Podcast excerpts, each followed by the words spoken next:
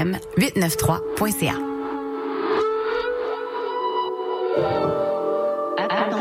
Va sur ton chemin.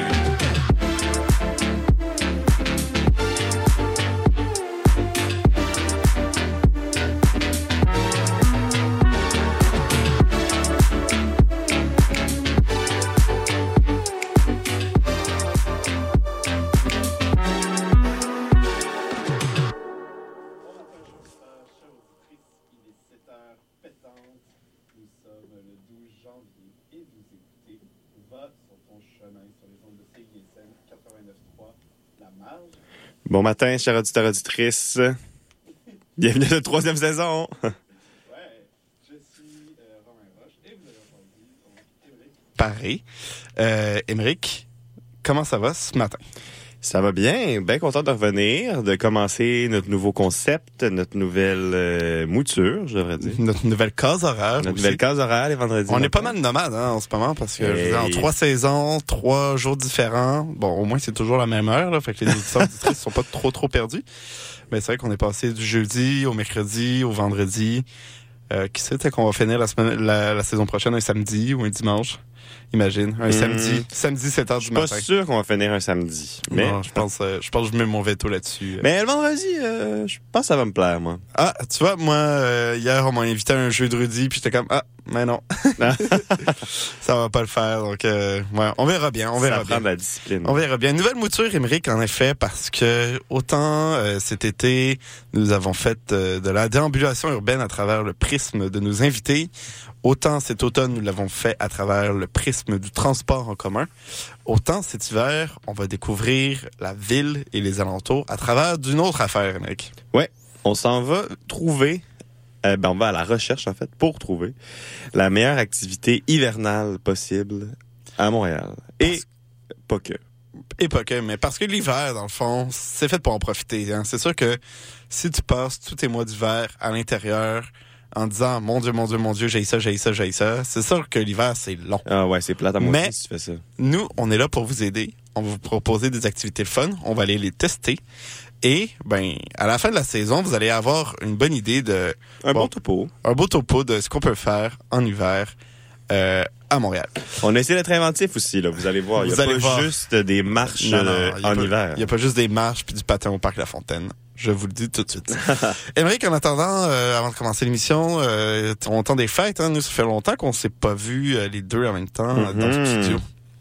Oui, ben merci d'avoir pris le relais pour moi le 27. Ben, merci d'avoir pris le relais pour moi le 3. Est-ce que tu veux nous parler de ton expérience euh, au Parlement étudiant du Québec? Ouais, ben, C'était quoi? Qu'est-ce que tu as fait? Qu'est-ce que tu as aimé? Ouais, ouais, en effet, ben, j'étais euh, toute la première semaine de janvier, là, j'étais à Québec pour le dans le cadre du Parlement étudiant du Québec, euh, donc euh, qui se fait à l'Assemblée nationale. C'est pour ça qu'on fait ça euh, première semaine de janvier, là, parce qu'il n'y a pas beaucoup de semaines dans l'année où l'Assemblée nationale est vide euh, de, de ses vrais députés. Donc, euh, simulation parlementaire où on, on travaille sur des faux projets de loi, euh, deux partis politiques fictifs, un de droite slash d'extrême droite, un de gauche slash d'extrême gauche, deux idéologies qui s'entrechoquent. Euh, très belle expérience. Bon, c'est sûr qu'au final, tu sais, la politique est très au, au, au second plan. hein. C'est très avant tout un- une activité de, de théâtre et d'écriture de discours et de et d'éloquence. Là, je veux dire, au final, la politique, elle, elle sert pas à grand chose, puis c'est plutôt un contexte pour ça. Mais euh, sinon, tu sais, l'aspect théâtral, de écrire un discours, le prononcer dans l'Assemblée nationale, selon les, les termes puis les conditions qu'il faut respecter quand même, là, qui, qui Avec les imposent- mots interdits. Ouais, ouais, qui impose le décorum euh, d'un député. Donc ça, c'était super, une belle expérience. On a rencontré du monde de partout, tu sais.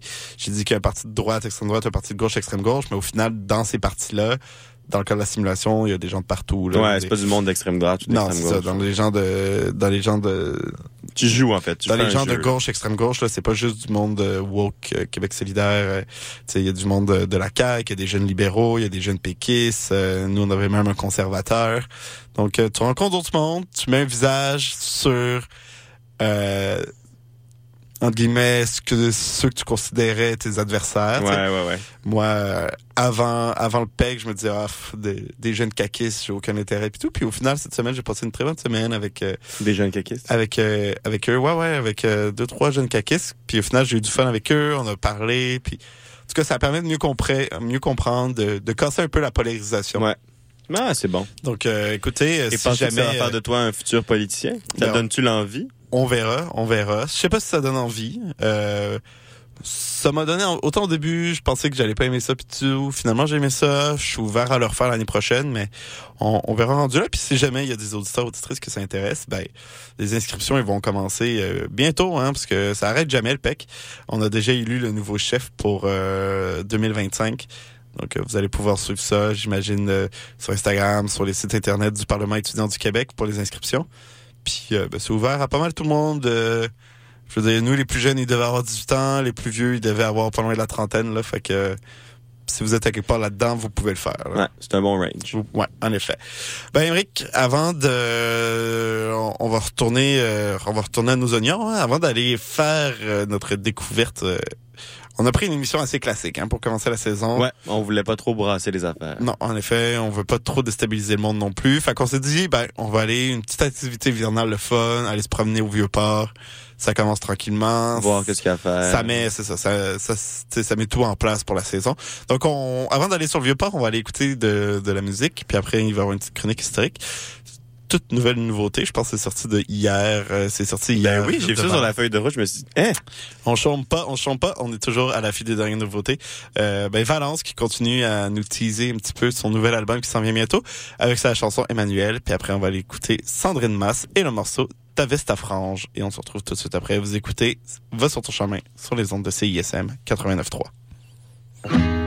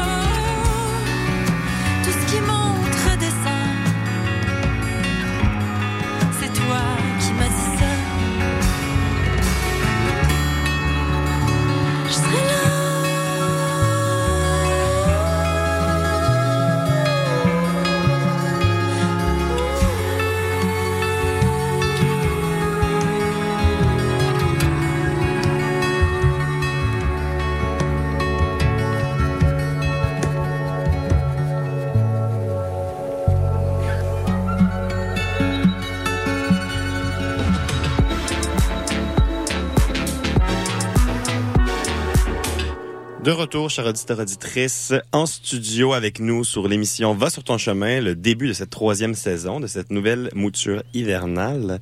On part avec vous cette semaine, comme Romain l'a expliqué en première, euh, je dis première heure, mais premiers cinq minutes. Ben, en première heure aussi, mais on est aussi dans la première heure. Oui, on est aussi dans la première heure. Euh, on part sur une exploration plutôt classique pour le concept de Va sur ton chemin. On s'en va explorer le vieux port de Montréal, le vieux Montréal. Faut pas faire... euh, Ben, il y en a qui font la distinction entre les deux, puis il y en a qui le font pas. Mais Ben, il existe une Je me demandais distinction. aussi, j'étais comme. Est-ce que le vieux port, c'est juste toute la partie, genre, qui va jusqu'à de la commune, puis après, c'est le vieux Montréal, ou? Presque. J'ai réponse à tes questions. Ah, waouh. Mais avant de partir sur euh, le petit segment historique, je voulais quand même qu'on mette les bases un peu plus sur notre mouture hivernale, si tu veux bien, comme on l'a teasé en début d'épisode, mais... euh, Ouais, qu'est-ce que tu avais envie de rajouter? Ben, que pour partir cette saison, on ferait un spécial, deux épisodes sur le Vieux-Port. Parce que Mm. là, cette semaine, on avait beaucoup de stock. C'était une longue marche. Puis, euh, il y a beaucoup de choses à dire et à voir au Vieux-Port. Fait que là, cette semaine, c'est la mise en bouche. Puis la semaine prochaine, c'est la fin de ce premier Ah, segment. c'est la fin de la mise en bouche. La fin de la mise en bouche. Donc, Ben, euh, oui, puis euh, ben, on peut même teaser un petit peu, mais les prochains épisodes aussi. hein. Il y en a un qui va inclure aller nourrir des renards. On a très, très, très, très hâte d'aller nourrir des ouais, on va faire ça demain. Ouais, euh, il y en a un épisode qui va être spécial Igloo Fest. Il va en avoir un à Québec. Trois à Québec. Trois à Québec. Mon Dieu, ça va faire du Ouais, on s'exporte là, on s'en va euh, à un événement classique hivernal de Québec. Si vous êtes bon, vous allez deviner euh, Mm, de quoi pas il le- s'agit. Mais euh, oui. Donc euh, là, on peut commencer avec le segment historique. Donc, euh, tu te posais la question, moi aussi, Vieux-Port, Vieux-Montréal, la distinction, qu'est-ce qui les lie ensemble?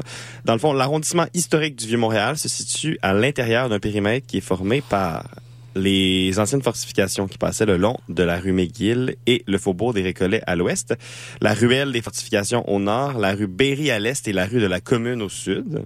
Donc, si tu fais euh, le dessin mental de tout ça, ben, c'est à peu près où il y avait des anciennes fortifications. C'est un mini rectangle dans le en bordure du fleuve, sans être sur les berges. Mhm. Tu te retrouves. Le vieux port de Montréal, lui, il s'étend de la rue McGill jusqu'à la rue Adadegen et est séparé du Vieux-Montréal par la promenade du Vieux-Port et le parc linéaire de la commune. Mais là, quand tu dis la rue McGill, c'est pas McGill College. Là. Euh, c'est la rue McGill. Ok. Mais je pense pas que c'est la rue. Je sais pas s'il y a une distinction. Faudrait que je vérifie. Parce que c'est- t'as raison, c'est McGill College au nord de Sainte-Catherine. Ouais. Mais après ça, je pense que ça devient juste La rue McGill? la rue McGill. Écoute, je te laisse vérifier pendant que je continue mon segment historique. Tu nous reviendras avec la réponse. Donc, à la suite de modifications plus récentes dans l'histoire, l'arrondissement a été légèrement agrandi pour inclure les rues des Sœurs Grises à l'ouest et Saint-Antoine au nord et Saint-Hubert à l'est. Puis l'arrondissement maintenant historique du Vieux-Montréal inclut d'office le Vieux-Port de Montréal, qui était, ben, qui existe toujours sous une autre entité, mais pas autant distinct qu'avant en faire une distinction claire entre les deux. Donc là, on l'a fait maintes et maintes fois. Ben, nous, on l'a pas fait, là, mais l'histoire de la colonisation de Montréal, de la fondation de tout ça, tout le monde la connaît, ou du moins est supposé la connaître. On l'apprend à l'école. J'avais pas envie de refaire un topo historique euh, classique sur euh, Paul Chemédé de Maisonneuve. euh. Oui, ta réponse à notre question? J'ai répondu à nos questions. Euh, donc, euh, ce sont deux rues bien distinctes. Ah. euh, La rue, euh, l'avenue McGill College et la rue McGill. Est-ce que c'est sur le même tracé? Non, parce que la rue, de ce que j'ai vu rapidement, là, la rue, la rue McGill, au nord euh, de la de la 720, ça devient euh, City Councilors, OK. Fait que c'est pas trop trop loin, mais c'est pas exactement la même chose. en effet. Ben écoute, c'est bon à savoir. Donc, je- vais pas faire un topo historique euh, axé sur la fondation de Montréal en tant que telle, parce que là, ça passerait peut-être à côté de la map un peu de ce qu'on veut démontrer ou ce qu'on a visité aujourd'hui. Mais je vais essayer d'y aller un petit peu plus dans un topo historique de l'évolution du cadre bâti au vieux Montréal, mais de manière euh, très expéditive, là, pour pas passer une heure là-dessus. On aurait pu passer une heure là-dessus. Dans le fond, il y a Paul Chemédé de Maisonneuve, sieur de Maisonneuve, va fonder la ville en 1642 au nom de la Société Notre-Dame de Montréal pour la conversion au- en Nouvelle-France. Euh, c'est une société qui est créée par les Sulpiciens. On construit le premier phare euh, sur place en 1643. Euh, les Sœurs hospitalières de Montréal, sous la direction de Jeanne Mance, euh, vont y construire et administrer le premier hôpital de Montréal, l'Hôtel-Dieu de Montréal, qui va être terminé de construire en 1645. Donc, il y a très, très longtemps. Mais attention, l'Hôtel-Dieu de Montréal va être relocalisé entre 1859 et 1861, près du Mont-Royal, à l'angle de l'avenue des Pins et de la rue Saint-Urbain. Là où il est encore il est encore aujourd'hui. Ouais.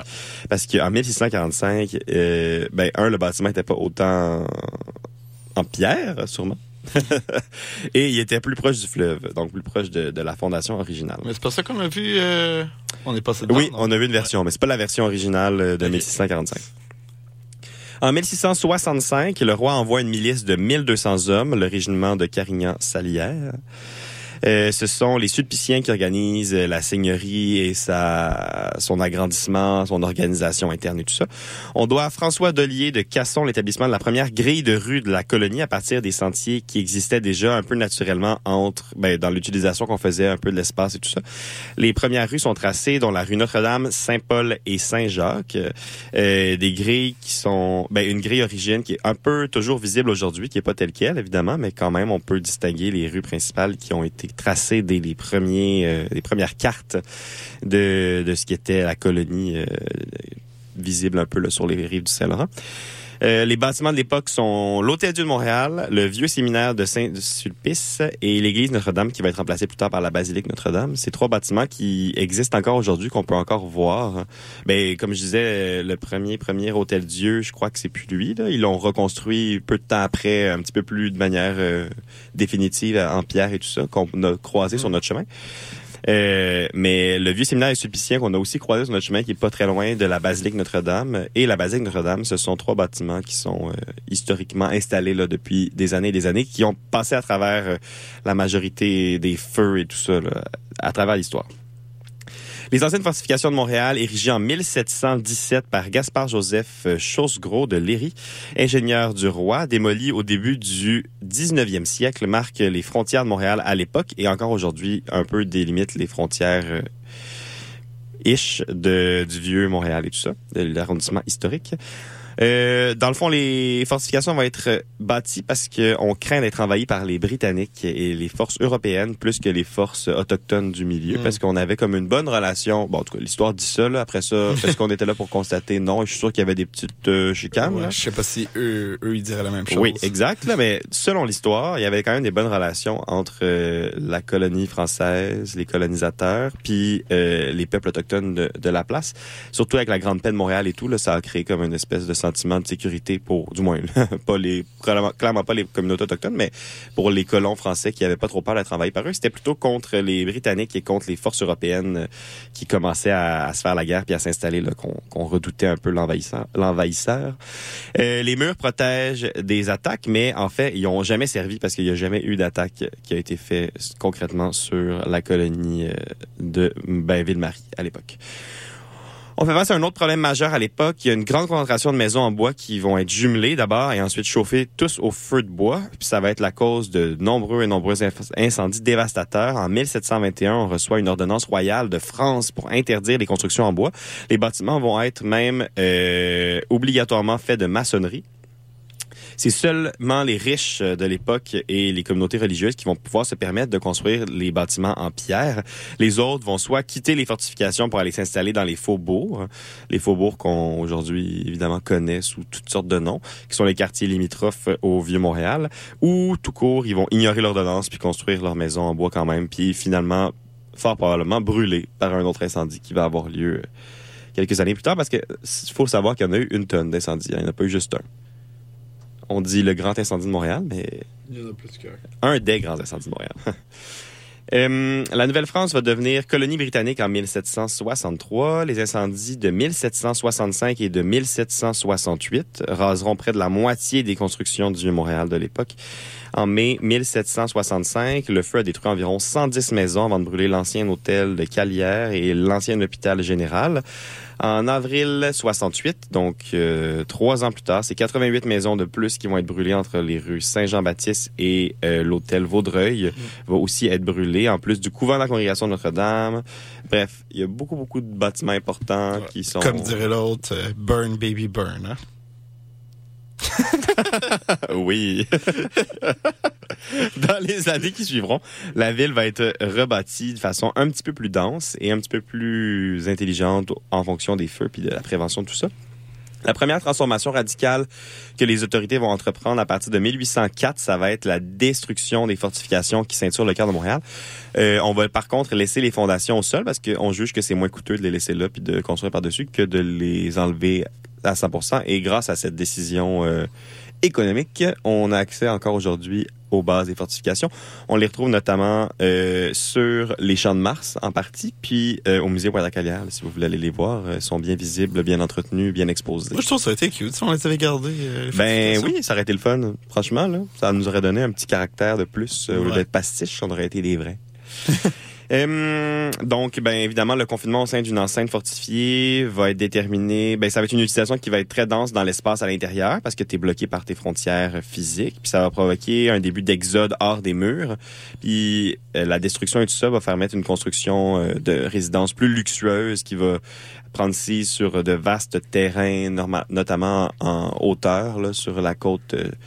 La côte Sherbrooke ou ben, éventuellement la côte Sherbrooke là, mais ou plus plus ou moins la côte du que tu passes là, quand tu montes du vieux port vers euh, le centre-ville.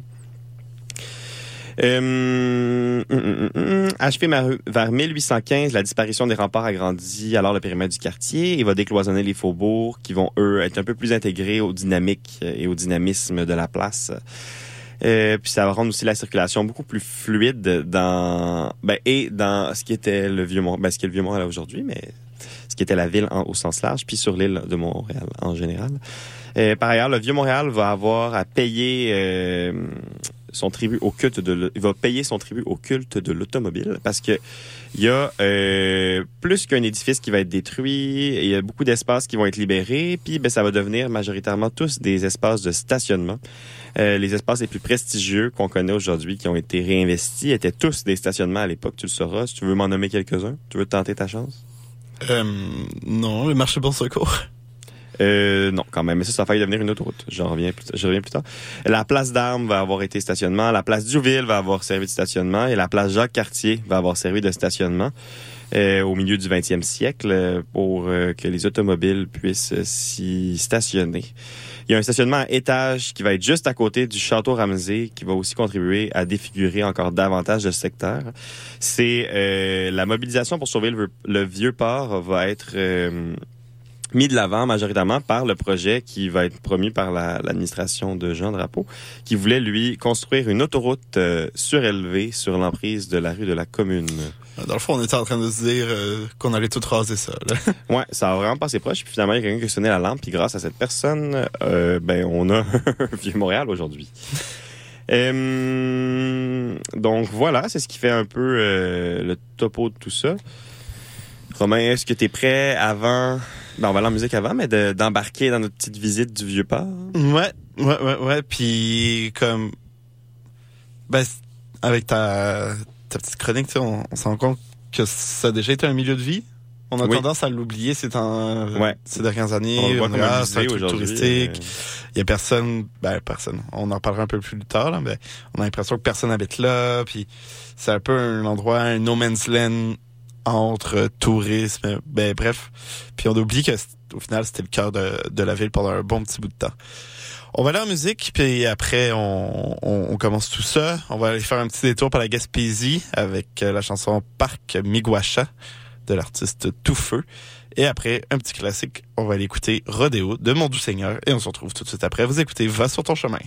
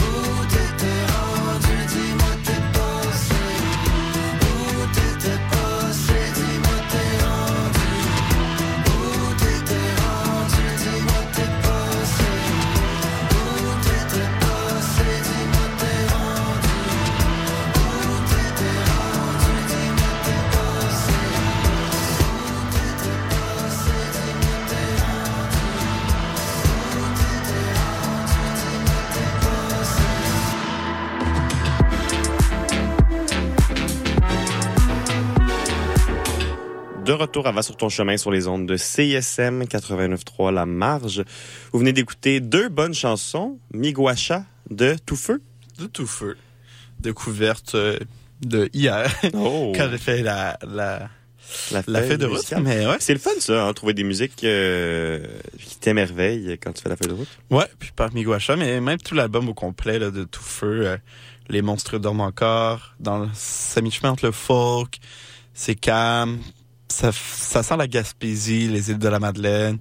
Euh, je pense que lui, euh, l'artiste est originaire de Montjoli, si je me trompe pas.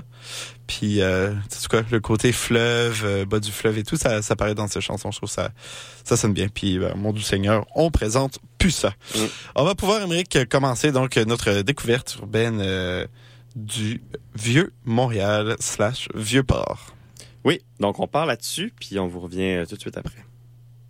C'est l'hiver, c'est l'hiver, c'est l'hiver. On aimerait qu'il y ait de la neige, je te l'ai dit. Mais peut-être qu'au moment de la diffusion de l'émission, il va y avoir de la neige. Je l'espère parce que nous sommes On se le le souhaite. 31 décembre, en cette toute dernière journée de 2023. Et Emmerich, on se rejoint pour la première de la saison 2024, hiver 2024. Oui. Et on s'est retrouvés devant la chapelle Notre-Dame de Bon Secours. Très Dans le vieux Montréal. Dans le Vieux-Montréal, oui. ça, J'aurais dû commencer par là. Oui. Dans le Vieux-Montréal, à côté du Vieux-Port, on entend peut-être, je sais pas auditeur, auditrice, si vous allez pouvoir l'entendre, on entend le train qui passe à côté. Euh, donc, euh, chapelle, qu'on va pouvoir vous dire plus d'histoire dessus. Là, euh, Dans le segment historique qu'on aura ouais, en début je suis d'émission. un peu rouillé là-dessus. Mais euh, lieu iconique du Vieux-Port avec euh, la Vierge Marie en or euh, des deux côtés, si je me trompe pas. Il y en a une qui donne euh, sur le côté... euh, Fleuve. Ouais, sur le côté fleuve et sur le côté de la rue Bon Secours. Euh, Émeric, es-tu déjà rentré dans cette église-là? Une fois avec l'école primaire, si je Hmm. me trompe pas.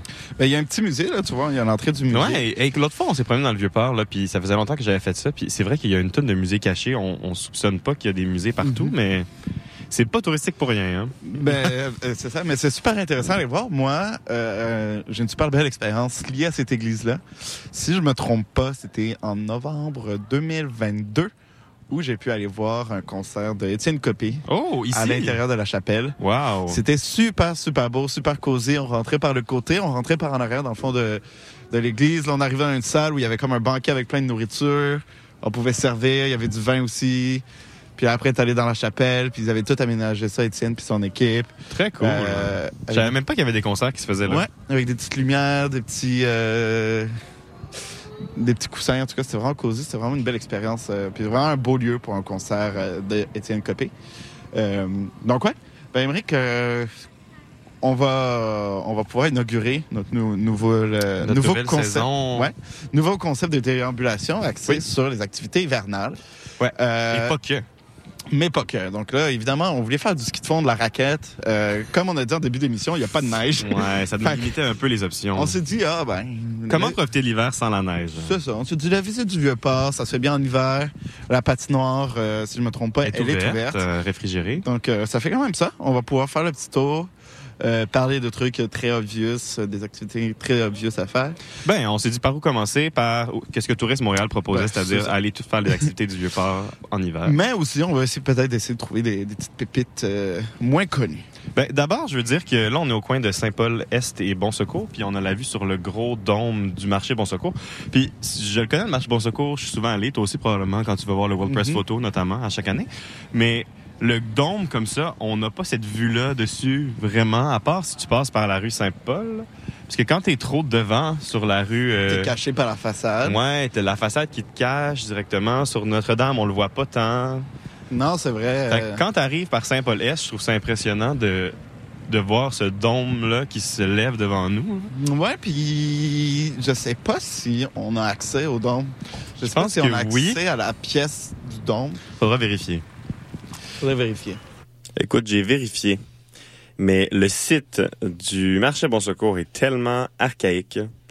J'ai eu de la misère à circuler à travers le site web. C'est drôle qu'on trouve Hey, si bol, hein? quand on tombe sur des affaires comme ça, puis t'es comme, mais voyons, pourquoi vous avez engagé personne depuis 2003 pour refaire Ah, le site? ouais, ouais, ouais, tout- 100%. Mais ce site-là, je pense qu'il date avant 2013. Mais surtout que comme marché Bon Secours, en tout cas, c'est quand même une institution touristique. Ben, ça fait, honnêtement, là, j'ai cliqué sur le site, puis j'étais comme, Hi, ça fait pic-pic. Honnêtement, là. Imagine, imagine t'es un touriste, puis t'es comme, oh, oui, oui, marché Bon Secours. Puis là, tu vas sur le site, puis c'est ça. Ça donne pas envie d'y aller. Non. Mais j'ai pas trouvé l'information sur euh, les visites qui se font actuellement. J'imagine qu'il y en a pas. Sinon, ça serait ben serait indiqué sur le site web ou du moins dans une recherche web en général. J'avais pas le temps de retourner au marché Bon Secours pour poser la question directement. Par contre, j'ai trouvé que le dôme a pu être visité lors d'un événement spécial à l'été 2014. C'était la première fois qu'on ouvrait ses portes Tu dormes. du dôme. Ben non, il y a des gens qui y allaient avant, mais je veux dire, c'est la première fois qu'on ouvrait ses portes au public. Donc, le dôme de Marche Bon Secours, c'est un symbole euh, icône du vieux Montréal. Euh, la base du toit jusqu'à la pointe de sa structure, c'est 100 pieds de hauteur quand même. Euh, il y a eu plusieurs incendies. Le dôme a été victime de son incendie en 1948, euh, alors qu'il y a des réparations qui se faisaient à l'intérieur de la structure. Puis il va aussi être victime d'un incendie en 1976, en pleine période des Jeux olympiques d'été de Montréal. Mais on s'en souviendra pas beaucoup de l'incendie parce que les yeux sont rivés sur les Jeux olympiques. Comme on dit à Emmerich. Burn, baby burn. Ah, donc là-dessus, on retourne en promenade. Est-ce que tu savais que le maire Jean Drapeau avait milité pour la destruction du marché en secours pour y installer l'autoroute Ville-Marie? Ah, ça aurait été bon. Tu savais? Mais en tout cas, marché Bon Secours, moi. Euh, C'était ton bal de bâtiment- finissant, non, qui était là? bal de finissant, mais ça me laisse euh, très euh, mi-figue, mi-raisin, disons. C'est quoi cette expression? Ah, tu connais pas l'expression mi-figue, mi-raisin? non. Ah, regarde, regarde, regarde, regarde, regarde. On parle de petites pépites, on aime ça. Euh, va sur ton chemin trouver des, des Easter eggs de Montréal. Et là, juste devant le marché Beausecours, euh, il y a une petite plaque dans le trottoir. Qu'est-ce que ça dit, Emmerich? Uh, private tri- theatrical, a roll-in for an Oliver, On Wednesday evening, death as a post. private churricals. 1842. On dirait comme... Ah, un on dirait une. euh, ah, c'est un. Une espèce de pamphlet affiche pour euh, la promotion d'un événement qui va avoir lieu le 24 mai 1842. Regarde. On Wednesday evening, Ben, ça. 1842 A roll-in will be performed a roll-in for an Oliver. Une pièce de théâtre? Ouais. Mais Ou pourquoi c'est pas... Pourquoi c'est Queen's ici? Theatre of Montreal. Pourquoi c'est ici? Ben, on fait nos recherches. On fera nos recherches. J'ai fait mes recherches, Emmerich. Queen's Theatre of Montreal. Plusieurs noms différents, dépendant de si tu parles de la bâtisse, si tu parles des troupes de théâtre qui l'occupaient, mais euh, plus connu sous le nom de Théâtre Royal de Montréal, qui a ouvert ses portes en, 18 en 1825, qui était la première salle euh, exclusivement consacrée au théâtre et aux arts de la scène au Mmh. Canada. Au Euh, Canada? au Canada, qui était donc situé, c'est pour ça que la plaque est là, parce que c'était situé directement à l'emplacement actuel du marché Bon Secours. C'était financé par un certain bonhomme, je sais pas si ça va te sonner des clochettes, Émeric? C'était financé par un certain John Molson, Mhm. euh, qui, en ses temps libres de brasser de la bière, aimait ça, aller regarder quelques petites pièces de Shakespeare à Montréal. Euh, c'est pour ça qu'on appelle aussi, des fois, on l'appelle le euh, Royal Molson Theatre, donc plusieurs noms. Quand même, pas une petite salle, pas une petite salle, Émeric, ça avait une capacité de 1000 personnes. Euh, Malheureusement, le théâtre en tant que tel, la troupe de théâtre originale, elle a juste duré un an. Ça finit en, de 1825 à 1826. Après, de 1826 à 1844, c'était surtout des troupes de théâtre euh, internationales et étrangères qui s'y produisaient quand ils passaient dans la ville. Et en 1844, ça a été démoli parce que visiblement le fils de John Molson était un peu moins passionné de théâtre. Il a vendu euh, le terrain, ils l'ont démoli et pour y construire le marché Bon Secours.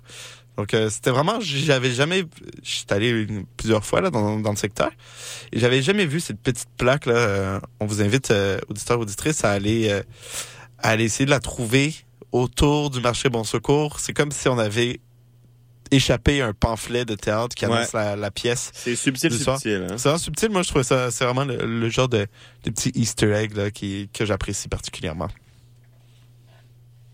Donc oui, je disais, bâtiment qui me laisserait euh, mi-figue, mi-raisin, parce que euh, très beau de l'extérieur, Ouais. mais en tout cas, euh, Ben ordinaire dans l'intérieur. qui- pas qu'il sert à rien, mais je veux dire. Ben, c'est un bout de... Non, c'est un marché d'artisans. À C'est part, juste que... à part les petits marchés d'artisans ou d'attrape touristes, il y a vraiment absolument rien destiné aux habitants et habitantes de Montréal dans ce marché-là. là. Non, mais je pense que c'est une vocation touristique, puis ça répond très bien à sa, sa vocation quand même. là. Même si, effectivement, euh, on aimerait pouvoir lâcher nos fruits et légumes là, là, ça, ça aiderait au désert alimentaire du Vieux-Port. Ben, c'est ça, tu sais. on, on en parlera quand on va aller prendre notre café tout à l'heure, mais quand je suis arrivé là, je suis comme, ouais, ça a l'air un peu, un peu triste. là. J'ai l'impression que le Vieux-Montréal ne nous appartient pas. Mm.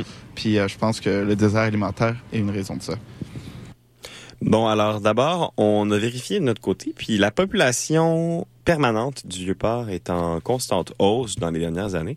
Donc, c'est vrai qu'on a l'impression que ça ne nous appartient pas, mais d'année en année, il y a de plus en plus de gens qui réinvestissent l'espace puis qui viennent s'y installer au-delà des Airbnb puis Mais des tu vois, je- habitations je- touristiques. Je serais curieux de savoir où, parce que autant euh, entre, mettons, l'ancienne gare Vigée puis le fleuve, là, ça s'est pas mal développé. Là. Il y a pas mal de, Euh, de ouais. nouveaux condos qui ont été construits. Mais dans ce coin-là, ouais, Ouais, dans- dans- à l'est du marché Bon. Secours. Donc euh, là, je peux, je peux comprendre, mais euh, je serais curieux de voir dans, dans les autres parties, là, au autour de la plage C'est Jacques-Cartier où? puis tout, ouais, si- s'il y en a autant dans ce coin-là aussi. Ouais, ce serait le fun à voir. Puis pour ce qui est du désert alimentaire, ben ça aussi on a vérifié. C'est chose sues et chose connue depuis de nombreuses années quand même que c'est difficile de, de se nourrir au vieux port. Je m'imagine comme touriste euh, arriver à Montréal sans trop savoir où je m'en vais, mettre booker un, hébergement du type Airbnb dans le vieux port, dans le vieux Montréal, puis là de me dire ah je m'en vais chercher le souper à pied. Je sais pas où est-ce que je me retrouverais parce que quand tu regardes vite fait, là, il y a des petites épiceries, l'épicerie du marché et tout, mais c'est soit des épiceries fines ou, Ou des épiceries dépanneur. style... Ouais, mais encore là, il y a des dépanneurs en tant que tel, le Bonissoir, le dépanneur du Vieux-Montréal, dépanneur, dépanneur Couche-Tard, Pignon... Mon... Le dépanneur Le Pignon Mondial, hein, je connais pas celui-là. Bref, c'est soit des petits dépanneurs, soit des petits, des petits euh, magasins style euh, shop de touristes avec des, une section alimentaire et tout. C'est pas vraiment idéal pour aller faire son épicerie. Alors, qu'est-ce qu'il y a pas loin? Pour aller euh, se nourrir? Ben, il y a les nombreux commerces du quartier chinois qui sont à proximité, Ouais. qui permettent quand même une certaine, euh, euh, certain, euh, disponibilité en termes d'alimentation. Sinon, en termes d'épicerie grande surface générale, ben il y a le IGA du complexe des jardins, qui est un des plus proches, qui répond quand même à la demande, euh, mais qui répond aussi à la demande de toute cette section du centre-ville, qui est elle aussi pas trop. Il n'y a pas une tonne de choix en alimentation. là. Avec la densité de population qu'il y a là, il n'y a pas mille options à part le IGA du complexe des jardins. Puis plus à l'ouest, ben là, depuis quelques années, il y a un Adonis, euh, mais c'est plus proche de Griffintown. Il faut aller un peu plus loin. C'est euh, environ le Adonis. Il est situé sur euh, le croisement de la rue Wellington et de la rue Peel. Donc, ça fait pas mal loin pour marcher jusque-là. Ça fait un Mhm. peu loin, mais Tu peux faire une, une épicerie grande surface. on peut en parler un peu. Je vais en parler un peu plus tard, mais il va y avoir un nouveau marché public. Ah. un jour. Bon, J'en parlerai un peu plus tard. J'en dis pas plus. Sinon, ben, j'allais finir en disant qu'il y a aussi un IGA qui est situé, lui, plus proche du Vieux-Port. Il est situé sur la rue du boulevard Robert Bourassa, au coin de la rue William. Mais bon, en fait, c'est encore une fois à l'extrémité. On voit vraiment là que dans, dans les deux options possibles, c'est aux extrémités, fait qu'au cœur même du Vieux-Montréal, du Vieux-Port, il n'y a pas, euh, il y a pas grand-chose pour, euh, pour aller chercher à manger. Fait vrai, que ça. vous allez manger beaucoup de ramen. Valérie Plante, elle va manger où? Euh, ouais. Hum, Prochain segment. On se trouve devant une affiche euh, du parcours lumineux dans le Vieux-Montréal qui est promu par la SDC du Vieux-Montréal, les gens du Vieux et l'arrondissement de Ville-Marie de Montréal. C'est un parcours qui se veut, je crois, lumière de Noël avec des structures lumineuses clés sur le parcours. C'est une, un parcours qui passe sur la rue de la Commune, sur la rue Saint-Paul, Notre-Dame et Saint-Jacques, puis qui traverse euh, du nord-sud sur la rue McGill, Bon Secours, puis bien évidemment la place Jacques-Cartier qu'on pourra Mhm. aller euh, fréquenter. On pourra témoigner des installations lumineuses, mais Ouais. c'est sûr que moi... Arrêt de repos hivernal. Où ça? Ah, ah oui, là-bas. il, y a des petites, cha- il y a des petites chaises adirondacques pour se reposer. Mais oui, tu vois, c'est les lumières. là. Par exemple, les colonnes du marché Bon Secours sont toutes Ouais. euh, Mais tu sais quoi, on dirait illuminées. que de jour et sans neige, euh, ça perd un peu de son effet. Ah, ouais, ça fait moins, euh, moins féerique. Tout le monde attend la neige, hein, c'est pas compliqué. Et pourtant, tout le monde va avoir hâte qu'elle parte quand elle arrive. Ouais, sûr ça. hein. T'as hâte à la première neige, puis à la deuxième neige, t'as déjà hâte qu'elle s'en aille. Mais tu sais quoi, c'est pas la première fois que je le dis, je crois, mais j'aime autant mieux avoir froid l'hiver avec beaucoup de neige que d'avoir froid l'hiver avec aucune neige d'accord sol. avec Mais là, tu vois, on parlait de marché à l'intérieur, blablabla, de fruits et légumes. Mais même, on est en ce moment sur euh, la rue du, du marché Bon Secours. Sur la rue Saint-Paul-Est.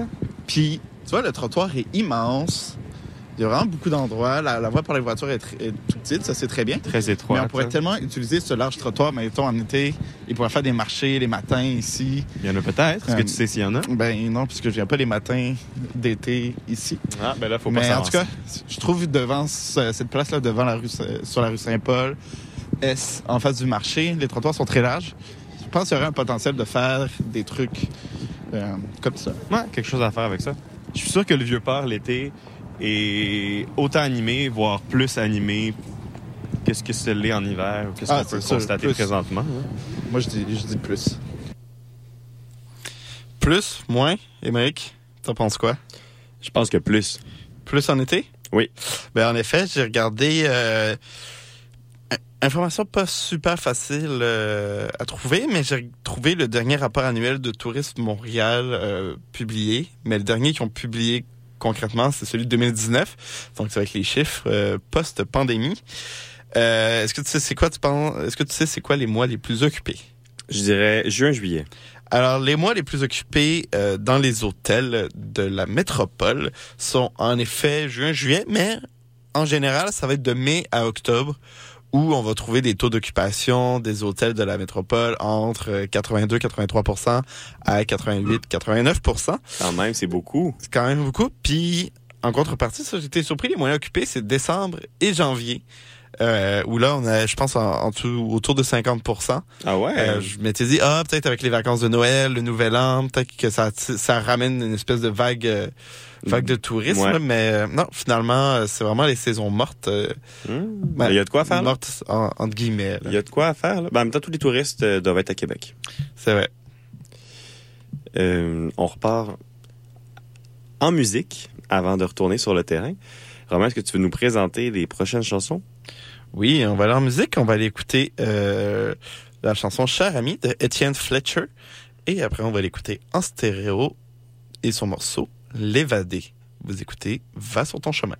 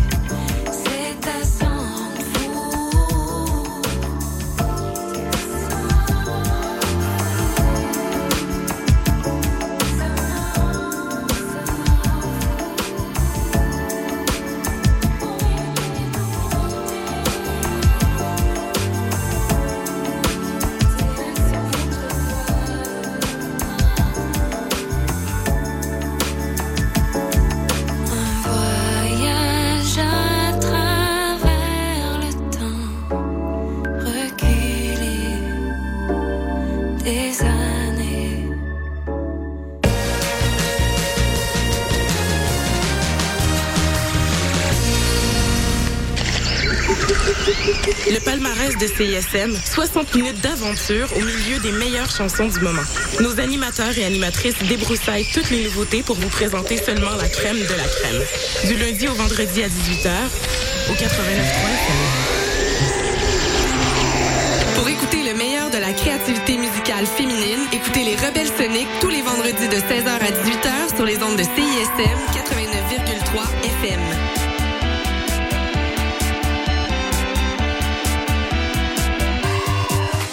Simple comme Sylvain de Monia Chokri, Anatomie d'une chute de Justine Triet et Vampire humaniste cherche suicidaire consentant d'Ariane Louis XVI. Qu'ont ces trois films en commun? Ils sont à l'affiche au Cinécampus de l'UDM cet hiver. C'est reparti pour une saison cinématographique avec des projections à 5 pour la communauté étudiante et à 7 pour le grand public. Cinéphile, on se revoit dès le 9 janvier. Programmation complète sur la page Facebook du Cinécampus de l'Université de Montréal.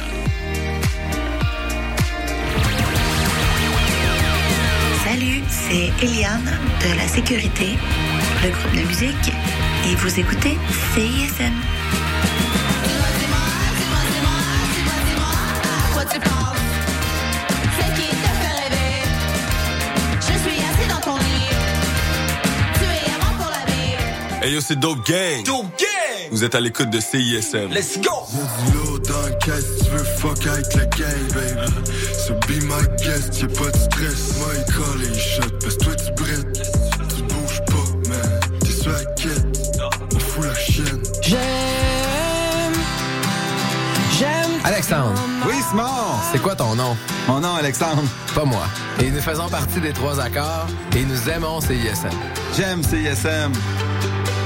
Hello, ici c'est Petit Béliveau, puis vous écoutez CISM 89.3 FM, le meilleur des radios campus de la planète Terre. Jouer du ukulélé, ça s'apprend. Réaliser un reportage, c'est faisable. Danser la salsa s'empiler sur les pieds de son partenaire, c'est possible. Art visuel, cinéma, communication, création, danse, langue, médias, musique, photographie, théâtre. Pour exprimer votre créativité, inscrivez-vous aux ateliers culturels de l'Université de Montréal sur vieétudiante.umontréal.ca. En prime, profitez d'un 20 de rabais sur votre inscription à un atelier avec le code promo CISM 893.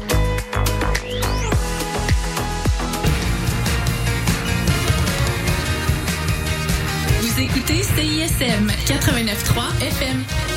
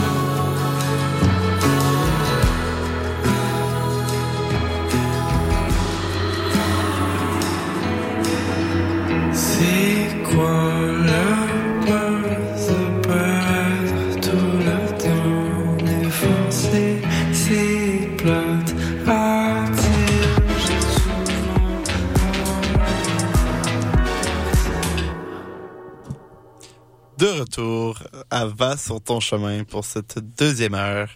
On vient d'écouter euh, Montréal de Oui Merci. Donc ça marche un peu avec... euh, En même temps, je viens de me rendre compte... Hier, je me trouvais bien bon, puis après, je, me suis... je viens de me rendre compte maintenant que à peu près tous les épisodes vont être à Montréal. Fait que la chanson aurait pu matcher avec euh, tous les épisodes qu'on va faire cette saison. Mais bref, euh, Montréal de Oui Merci, de leur dernier album, euh, Hug Bye Bye, un album que j'ai bien aimé, qui est dans le top 50 de CISM des albums de 2023. Et juste avant ça, c'était l'artiste Mokina avec euh, la chanson On s'en fout. Avant, il y a eu les publicités, puis avant ça, on les avait déjà présentées, mais il y avait Étienne Fletcher et le morceau Cher Ami, et euh, en stéréo, et le morceau L'évadé. On va pouvoir, Émeric, commencer euh, cette deuxième heure en continuant notre visite donc du Vieux-Port et du Vieux-Montréal. Si je me trompe pas, on doit être à quelque part sur la rue Saint-Paul et on Oui. se dirige euh, tranquillement euh, vers l'ouest. Tu vois, là, je suis quand même content qu'on fasse cette petite déambulation-là parce que c'est pas quelque chose que je fais habituellement. Puis je crois que c'est la... ça doit être le cas de plusieurs auditeurs et auditrices parce que quand est-ce qu'on vient au Vieux-Port? On vient juste au Vieux-Port quand on amène des touristes ou qu'on a des amis de l'étranger qui veulent venir Ouais. visiter. Parce que concrètement, nous, on. Oh, une POC. Pas qu'on a rien à faire ici, mais. C'est pas exactement l'endroit où, où je pense à aller me promener un dimanche après-midi. C'est vrai. Puis là, regarde, c'est ça qui est cool aussi, qu'on aime bien. Nous qui aimons déambuler dans la ville, voir les petites plaques. Ben, c'est vrai que un peu partout à travers le Vieux-Port, on trouve des plaques, comme la plaque qu'on trouve ici devant le Yummy Burger, si je ne me trompe pas. Au 262 Saint-Paul-Est. Qui dit justement dans la plaque qu'à l'intérieur, il subsiste des, euh, des vestiges des premières fondations, Des, des for- fortifications. Des fortifications. Construite en 1717 quand même, hein? ben, je sais pas à quel point. Et rasé en 1817 pour faire place aux maisons actuelles. Ben, ça, je pense pas qu'il reste vraiment des vestiges qui valent la peine d'être vus. Mais Il y a mention. il y a mention, puis il y a certains restaurants, en tout cas dans ceux que j'ai déjà été, que tu retrouves un petit côté euh, Nouvelle-France quand tu rentres dans le commerce. Tu arrives dans les toilettes qui sont dans des espèces de caves voûtées tout en pierre, puis c'est vraiment beau. Ça donne un petit style. On arrive à l'instant sur la place Jacques-Cartier. Celle-là, tu as dû la fréquenter plus souvent pour venir dans le Vieux-Port. Euh, tu travaillais juste en face. hein? Pourquoi c'est pas piéton à l'année, cette affaire-là? Je comprends pas pourquoi on la met juste piéton l'été. Il y a pas... C'est le genre d'endroit où il n'y a pas d'affaire qu'il y a des voitures qui passent là. Ben là, tes prières vont être exaucées, non? Il n'y a pas un projet pour à l'année rendre ça piéton? euh, Ouais, on va on en euh, parler en, en on en parlera un petit peu plus tard. Donc, on est rendu plus tard. Est-ce que tu veux en parler? Ben oui, hein, parce que pour l'instant, dans le Vieux-Port, euh, comme j'ai déjà dit, la piétonisation, c'est seulement l'été. C'est seulement sur euh, la rue Saint-Paul ainsi que la place euh, Jacques-Cartier qui, est, qui sont piétonisés. Donc, j'ai vu, puis en effet, on a annoncé donc pendant l'été 2023 que l'été 2024, il y aurait un projet pilote pour piétoniser une plus grande partie du Vieux-Port. Pour piétoniser, on parle d'un quadrilatère. Puis c'est à peu près tout ce qu'on a. Très peu d'informations. Euh, c'était un peu, ça donnait le sentiment d'être un peu une annonce surprise parce que bon, j'étais allé lire là-dessus.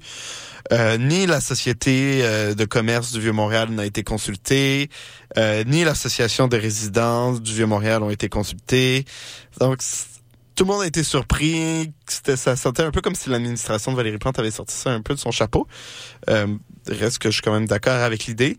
Mais on n'avait pas dit non plus, on parlait de quel quadrilatère. Donc, Émeric, toi, t'en penses quoi? Tu penses que ça va être tout? Moi, vite de même, je dirais peut-être entre euh, le quadrilatère, mettons, entre euh, Saint-Paul, Notre-Dame, Nord-Sud, mettons, puis de Ouest en Est, ça va aller de genre de peut-être euh, la rue Bon Secours, là, qui est la continuation de Saint-Denis jusqu'à la place d'Armes. Moi, je verrais peut-être ce quadrilatère-là. Je sais pas si on, si on descendrait jusqu'à de, la commune. Mais moi, j'ai pas l'impression que de la commune va jamais être piéton dans l'optique où, comme ils ont besoin de la circulation automobile pour fonctionner en termes Puis d'activité, ouais. puis les Pour- stationnements sont sur de la commune. Fait que je dis pas que j'aimerais pas ça, que ce soit piéton, mais je pense pas que ça va se faire. Euh, la plage Jacques-Cartier va nécessairement être piéton. C'est déjà un peu le cas de toute façon durant l'été. Puis circuler en voiture dans le Vieux-Port en ce moment, été comme hiver, euh, c'est un peu difficile. là, C'est dans pas le sens fun. où il y a, c'est toutes des rues partagées. Fait que les autos vont super lentement parce que les piétons, faut qu'ils se tassent. Les piétons se tassent pas. C'est désagréable pour l'automobiliste. C'est désagréable pour les piétons qui se font tasser alors qu'il y a déjà pas beaucoup de place pour marcher. C'est bruyant, c'est... Ah. Fait que c'est déjà un peu piétonnisé et non officiellement où il y a des voitures qui viennent, mais où les piétons sont un peu maîtres de la Ouais. place. J'aimerais ça que ça soit officiel, officiel. Je sais que pour les livraisons, les commerçants et tout, c'est pas toujours évident. C'est non, facile. mais ça, ça, c'est un faux, c'est un faux enjeu, là, je veux dire. Ben, c'est ça que j'allais dire. c'est un faux enjeu dans le sens qu'en Europe, toutes les centres-villes sont piétons, puis il y a quand même des commerces, puis... Mais je pense pas que c'est un faux enjeu. Je pense Il y a qu'il faut des horaires, Je pense des juste qu'il faut le horaires, planifier, puis que c'est facile c'est de le faire. Faut juste faire cette planification-là. Parce que une fois qu'on s'assoit tout le monde, puis qu'on discute de comment on règle le problème, ben on arrive à une solution plutôt que de se dire que ça fonctionne pas parce qu'on a nos livraisons, mettons. là. Je pense que c'est possible de modifier tout ça. Je sais pas quel quadrilatère ça prendrait, mais j'ai l'impression que ça va faire quelque chose, un projet plus petit que ce qu'on envisage. euh, Ouais, c'est toujours je- plus petit qu'on pense. Je pense un truc pour pour sûr, je pense que ça va être un truc qui va connecter, mettons, place d'armes puis plage de la quartier. Sûrement. Un itinéraire peut-être piéton qui va connecter les deux, je sais pas. La basilique Notre-Dame, ce secteur-là, le gros quadrilatère avec la place au centre. Ouais. Ça, Ben, c'est la place d'armes. C'est la place d'armes officiellement. Ouais. Ah, ok. Ça, c'est pas la station de métro. Non, non. Mais oui, alors à ce moment-là, moi aussi, je pense que ce serait euh, probablement le meilleur candidat pour accueillir un projet de tel qui pourrait après s'exporter un petit peu plus loin, mais qui... C'est peut-être, moi, je, verrais ça, là. Un truc qui va connecter, mettons, place d'armes, Notre-Dame piéton jusqu'à plage de quartier, puis après, euh, la rue du marché Bon Secours, là, la partie Saint-Paul euh, du marché Ouais. Bon Secours piétonne aussi. En plus de Saint-Paul qui va être piétonne, j'espère, un peu plus loin que, que d'habitude. On le souhaite, on le souhaite. En tout cas, c'est... on a d'avoir des nouvelles. Ouais, plus de nouvelles. euh, ça me frustre. Ça me frustre des annonces, euh, des demi-annonces, dans le sens que comme, oui, oui, on fait ça. Puis on n'a pas d'autres informations, on sait pas où, on sait pas quoi, on sait pas combien. Donc, euh, écoutez, j'aime le projet, l'administration plante, mais prochaine fois, annoncez-le avec plus de, plus de crunchy, Plus de rigueur. plus de substance. Mais tu vois, là, il y a plein de lumière, des petits sapins.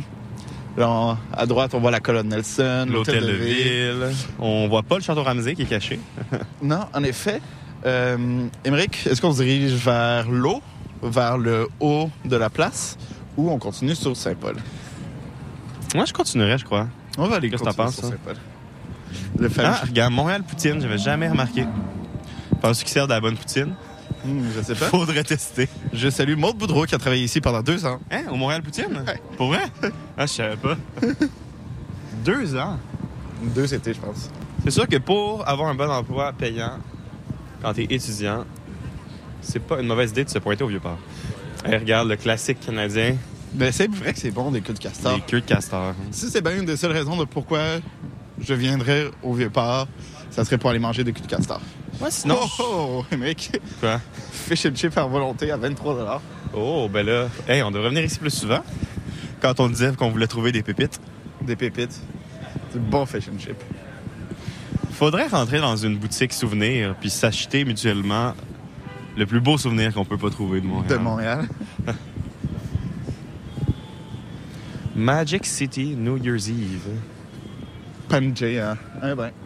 Là, il y a quand même un petit peu de monde. Là, on est quand même la fin de semaine euh, du Nouvel An. Donc, j'imagine Ouais. qu'il y a quand même quelques touristes Ben, sinon, euh, je- de l'extérieur du Québec qui sont venus peut-être faire le Nouvel An à Montréal.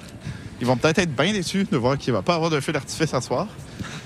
Mais tu sais quoi, moi, euh, j'avoue que si j'étais pas de Montréal, je, je l'envisagerais comme une destination touristique pour fêter le jour de l'an. là. Ben, c'est vrai. C'est quand même une Nous bonne qui avons vécu euh, le jour de l'an dans une autre Étant ville, touriste. étant touriste. Donc, euh, c'est vrai que c'est une, une belle expérience. Tu vois, il y a beaucoup d'artisanat. hein. C'est vraiment beaucoup des endroits pour racheter des souvenirs. On se croit un peu ben, comme dans le Vieux-Québec, en fait. là. C'est un peu le même genre de- d'ambiance. T'es déjà sorti au Vieux-Port pour euh, clubber? Non, je sais. À que l'auberge Saint-Gabriel? Non, ça, je connais pas du tout. Il y avait pas les deux Pierrots. C'était-tu ici, ça? Mm. Oui, il y avait les deux Pierrots au Vieux-Port, Romain. On s'est trompé. Je Ben, toi, t'avais raison. Ben, j'avais raison. Moi, j'étais pas certain. Finalement, t'as bien raison. Les Deux Pierrots, c'est situé euh, sur la place Jacques-Cartier. C'est un bar, pub, chanson, bistrot mythique. Je vous lis comment ils se décrivent euh, eux-mêmes. Euh, on le sait tous, les Deux Pierrots est bien plus qu'une bâtisse. L'âme de l'endroit, sa philosophie, le savoir-faire, l'esprit de famille, les artisans de la scène, l'amour de la musique et bien sûr le plaisir. Tout est en place pour faire un méchant party. Même sans avoir pour l'instant pignon sur la rue, les deux Pierrots continuent d'exister de belle façon.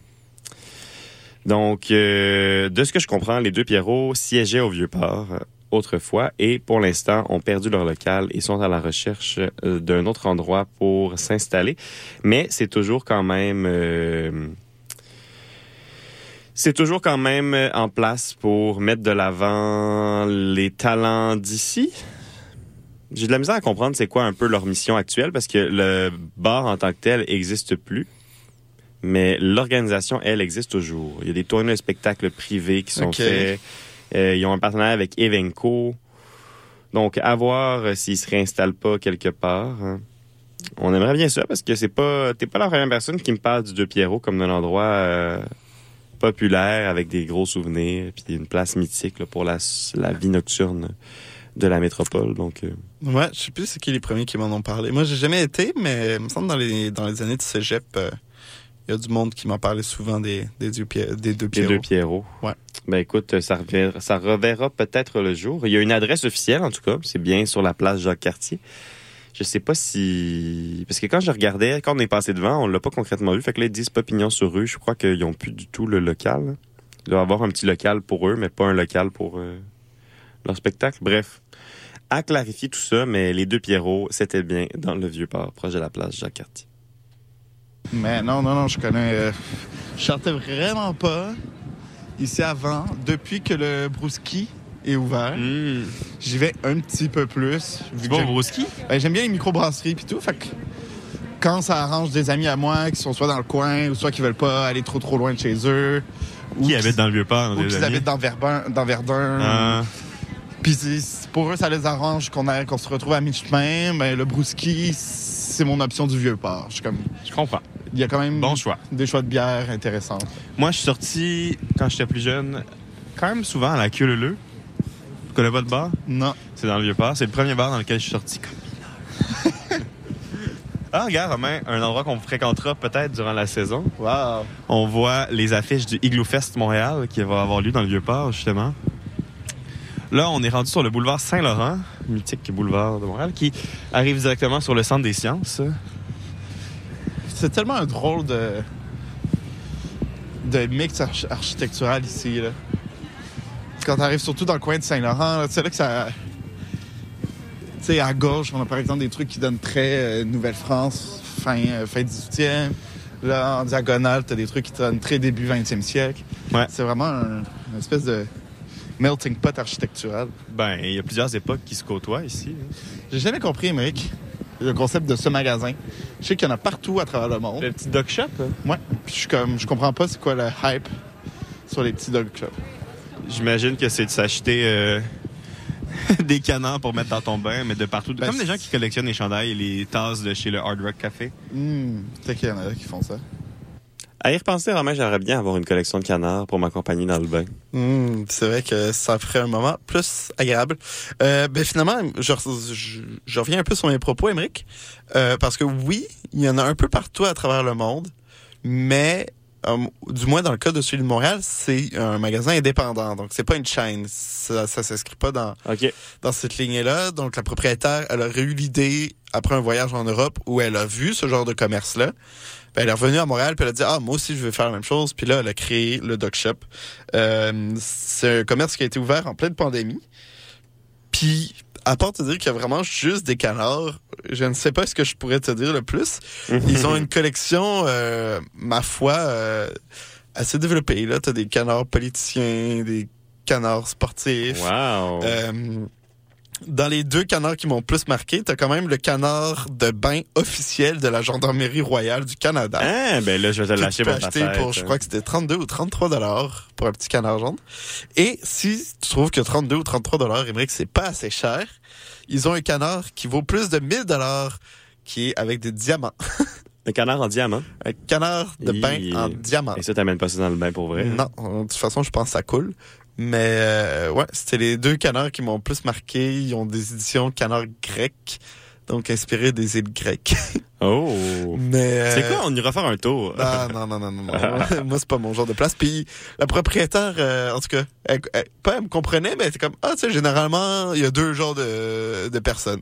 Soit les gens, ils rentrent pis sont comme, mon Dieu, ça n'a aucun sens, ça sert à rien, c'est une perte de temps. Ou soit des gens qui sont amazed puis flabbergastés par le principe. Ils sont genre, Émerveillé. Wow, j'ai vraiment envie des canards, blablabla. Puis là, ça, ça pogne. Donc, visiblement, il y a une clientèle pour ça. Moi, j'en fais pas partie. Mais euh, qui Mhm. sait? Tu sais, c'est un peu le principe. que t'as dit peut-être les hard rock. Ouais, Euh, ouais. Tu veux ton petit canard canadien. Si tu vas aux États-Unis, un petit canard américain. Pourquoi pas? hein? C'est un objet de collection comme une autre. Ben, si t'aimes les bains, il n'y a pas de limite.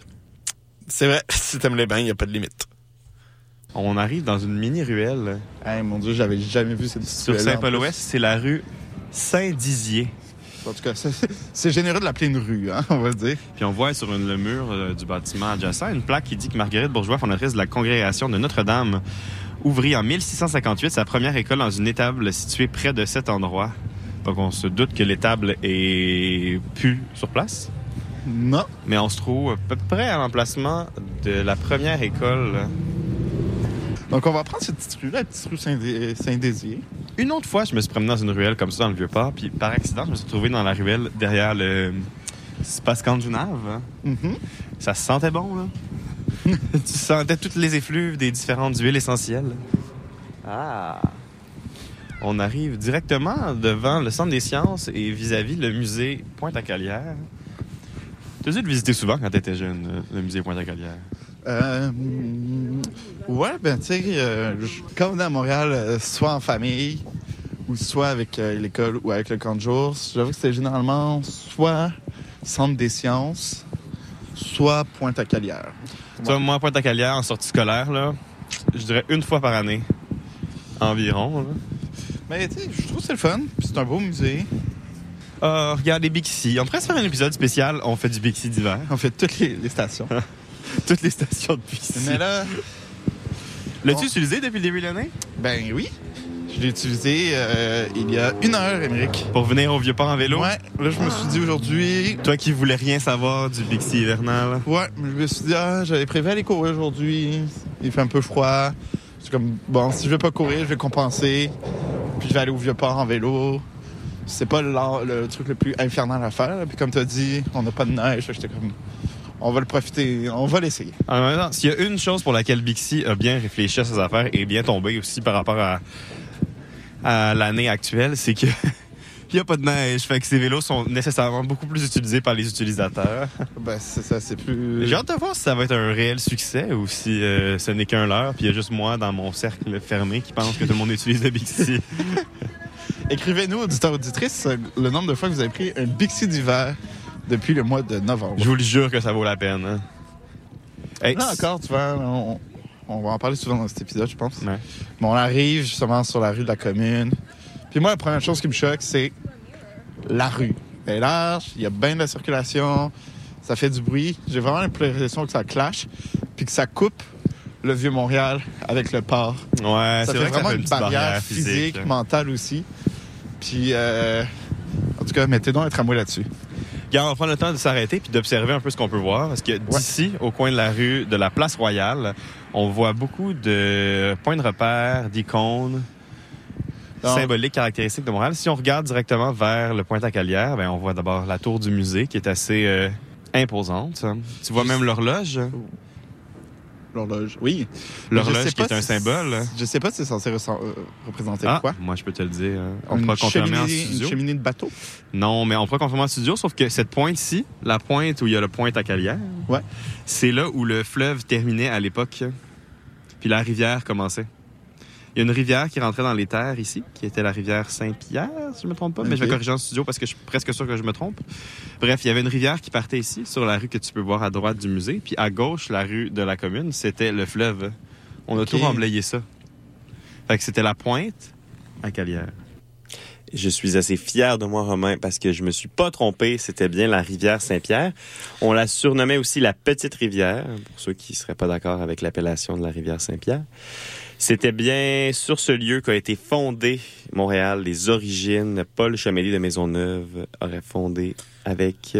Au coin de la petite, euh, exact, petite rivière. au coin de la Petite Rivière.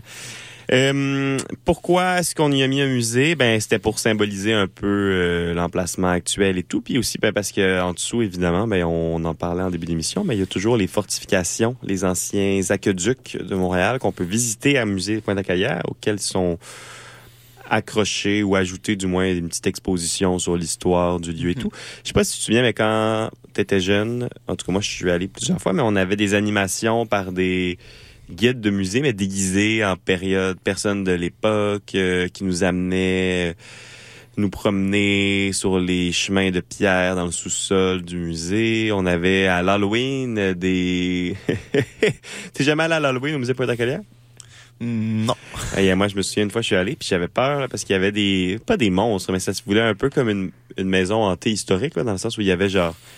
Dans les raccoins sombres du Finalement, c'était juste des mm, gens déguisés en marins en manque de, en manque de vitamine Hey, C. moi, j'avais peur, Tout là. blanc avec la peau qui tombe parce qu'ils ont le scorbut. Ah, je me souviens pas de la forme exacte de, de comment c'était, mais je me souviens qu'il y avait comme fallait aller chercher des bonbons, puis on- il y avait des personnages historiques, mais un peu genre épeurants. C'est ben, c'est vrai que Samuel de Champlain, j'aurais peur de Ah, c'est sûr que c'est un méchant malade, Samuel de Champlain.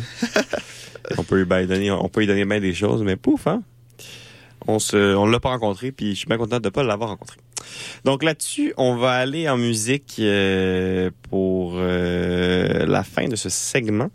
On va aller écouter la chanson Hot X de l'artiste Naomi et la chanson Mon petit chemin de vanille. Vous écoutez Va sur ton chemin sur les ondes de CISM 89.3, La Marge.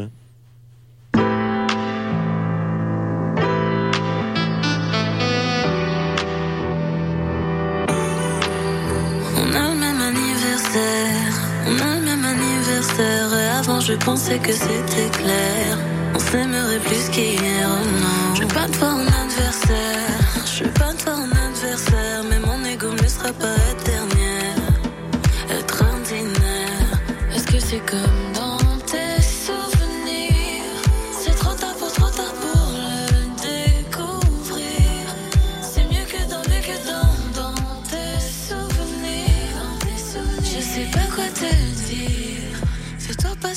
Je resterai ta. On se croise et tu deviens plein. Je resterai ta.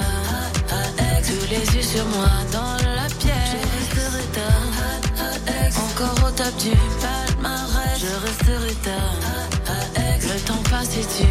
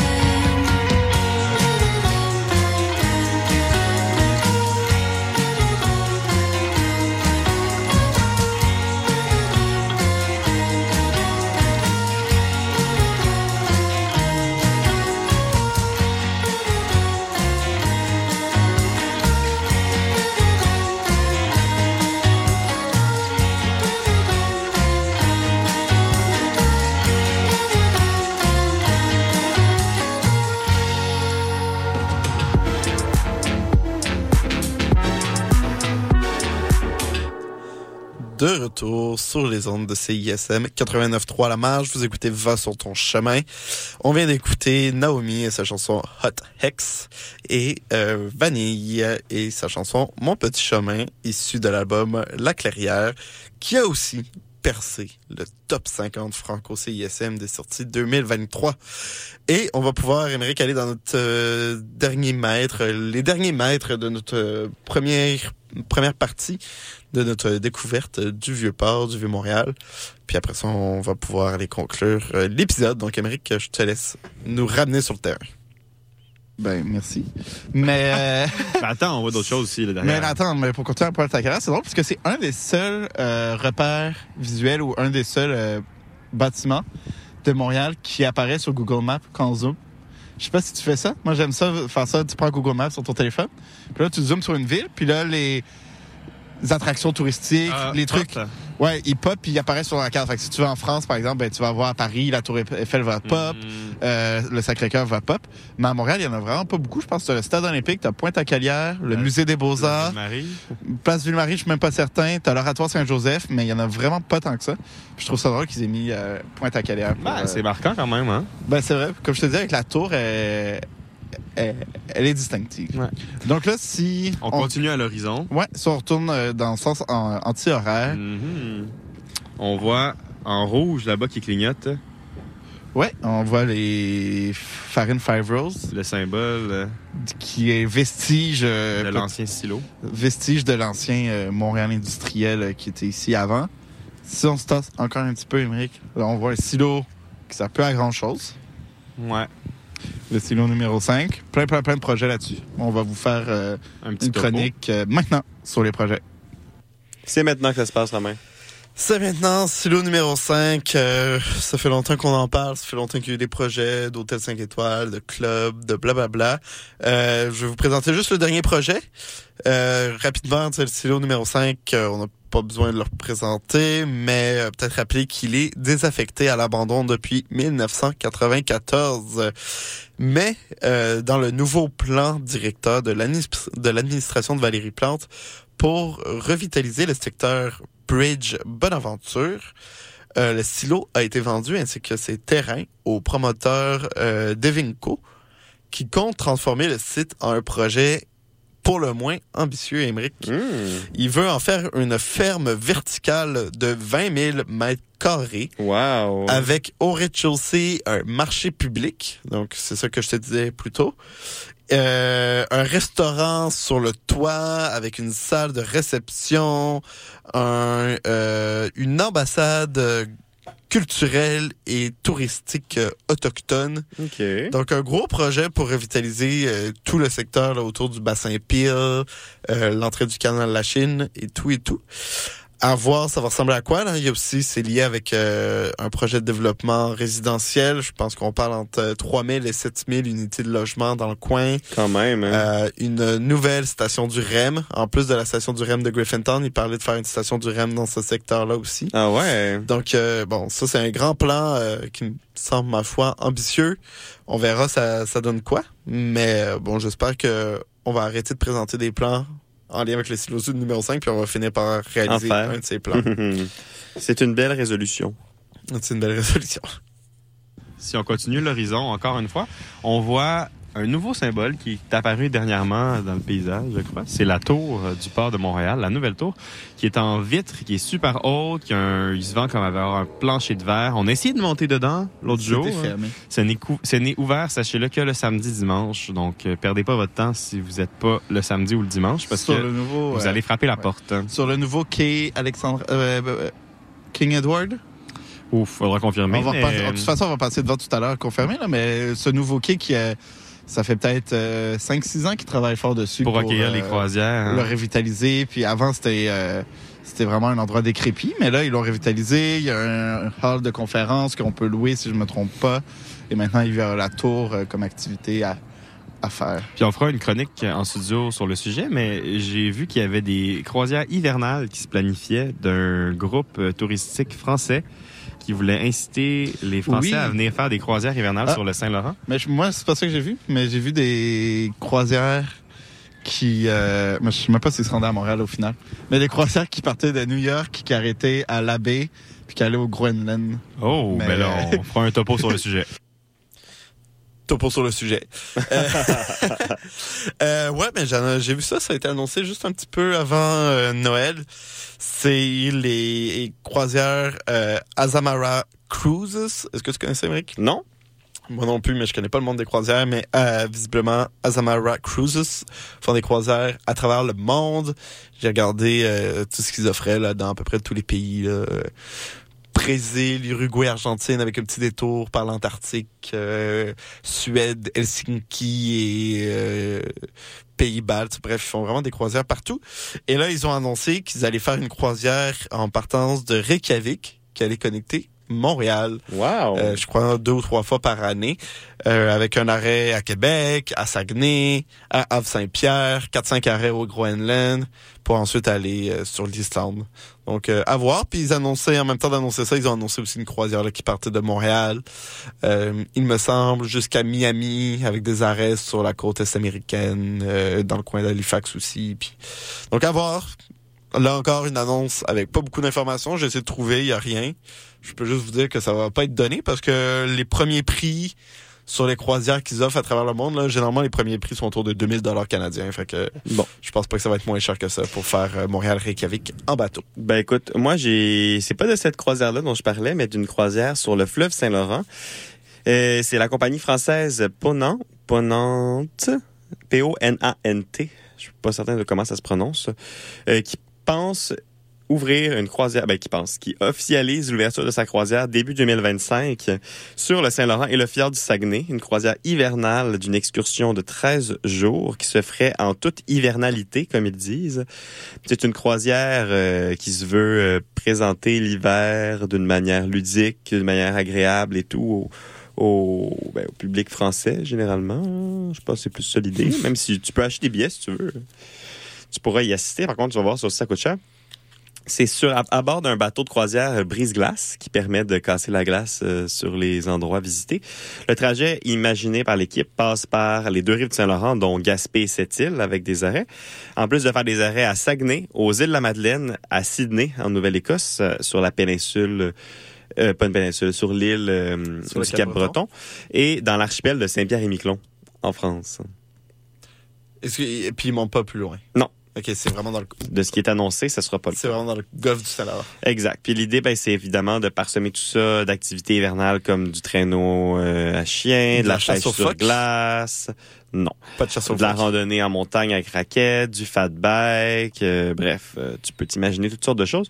Puis ben ils vendent ça aussi en disant que comme ils sont les premiers à le faire et les, il y aura pas une tonne de bateaux sur le Saint-Laurent en croisière durant l'hiver qui vont aller dans les petites communautés comme Sept-Îles ou euh, Saguenay, tout ça, ben que les gens qui vont faire cette euh, excursion-là n'auront pas l'impression d'envahir les communautés locales parce qu'ils seront pas nombreux à débarquer dans le village euh, visité. Euh, combien tu penses que ça va coûter au minimum? Euh, tu as dit que ça a été. Est-ce que tu as dit c'est la durée? 13 jours. hein. C'est 13 une expérience jours. très luxueuse, je tiens à répéter. Très luxueuse, très jours, plein d'activités. Euh, pour une clientèle européenne riche, euh, moi, d'après moi, ça va être au- autour de entre 5 000 et 10 000 dollars. Et t'es loin du compte, Romain. Oh.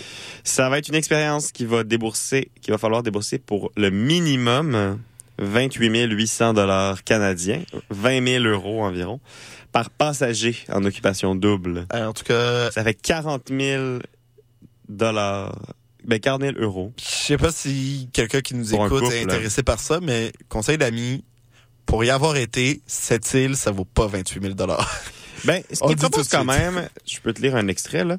Euh, on veut toutefois encore aller où personne ne va, comme Harrington Harbour ou l'île de la Providence en face de Tête à la Baleine. On espère être des pionniers et ouvrir la voie à d'autres croisières au Québec en hiver. Euh, je pense que c'est prometteur. 28 000 c'est pas du tout accessible à la population générale. Puis j'avoue que les gens qui ont les moyens de se payer ça, c'est généralement pas les gens qui sont le plus euh, gentils avec la population locale, avec l'environnement. C'est un gros stéréotype que je mène, là, mais tout de même. Là, on continue. Là, il y a une ancienne tour. Tu vois, il y a la tour euh, en verre et tout qui a été euh, Ben, je pense que ça n'a même pas été remis en œuvre. là. D'après moi, ils ont rasé ce qu'il y avait là puis ils en ont fait une nouvelle. Mais juste à côté, c'est drôle parce que c'est comme. Ça montre l'évolution, les différentes époques. Parce Ouais. qu'à côté, il y a une autre tour qui date de l'époque du port, qui, elle, pour le coup, est très, très décrépite. C'était pas cette tour, Émeric, où on pouvait faire là, de la décalade? Je suis pas certain. Hum, En tout cas, il y, avait une vidéo, euh, le jeune Romain s'en souvient très bien, euh, où Squeezie était venu au Québec euh, faire un, Ah! un, un tour, euh, un tour du. Québec qui était sponsorisé par euh, Tourisme, je sais pas quoi. Puis il y avait une activité d'écalade, là, mais qui a pas duré longtemps, qui a duré peut-être deux étés. T'as raison. J'adore Squeezie. Non, moi j'ai arrêté de le suivre il y a un moment là, parce que je suis moins gamer que. Non, moi, en effet. J'aime plus les vlogueurs. Hmm, je comprends, je comprends. Mais tu devrais peut-être aller écouter, là. Il a, il a laissé le faire, le gaming, là. Ah ouais, bon. Euh, oui, mais en effet, je fais référence euh, à une série de trois vidéos qu'il avait publiées en 2017 quand il avait été invité par Destination Canada pour découvrir euh, la nature et le côté sauvage du Québec. C'est pour ça qu'on l'a amené faire de la décalade au Vieux-Port. Donc, c'était comme de l'escalade, mais en sens inverse. Fait que tu montes en haut de la tour en ascenseur ou par les marches. là. Puis en effet, c'est la tour qui est juste à droite du centre des sciences qui est encore toute délabrée. Mais bref, tu montes là-dessus. Puis là, on te met la tête vers... Ben, tu regardes le sol. Puis là, tu descends, mais la, la face vers le sol. Euh, et tu descends jusqu'en bas. Donc, il allait faire ça, il a tiré des haches. Puis après ça, on l'a amené faire du rafting en Outaouais. On l'a amené descendre dans les mines à Val d'Or. Euh, ouais, je sais pas si ça lui a donné envie de revenir forcément, mais euh, il me semblait que j'avais vu euh, cette activité de décalade. Mais encore une fois, hein. elle a pas duré longtemps. Non, elle a pas duré ça. longtemps. Des tu vois, je, je travaillais. C'est quand j'ai travaillé, je pense que j'ai travaillé la première été, la seule été que j'ai travaillé sur le Vieux-Port, c'était en 2019, si je me trompe pas, puis il me semble que c'était déjà plus d'actualité. Bon, eh bien, on réponse à notre question. Après, on ça, tourne bon, encore. le centre des sciences, on en a parlé. Derrière, on voit la grande roue de Montréal, qui est beaucoup trop chère. Fait qu'allez jamais faire ça. Je l'ai jamais fait. Après ça, on voit au loin le pont Jacques-Cartier, qui se distingue à travers Ouais. les branches des arbres sans feuilles. Puis finalement, ben, on voit l'autobus 715 qui arrive, Vieux-Port, Vieux-Montréal. Est-ce que tu connais son trajet? Non. Moi non plus. On ira vérifier.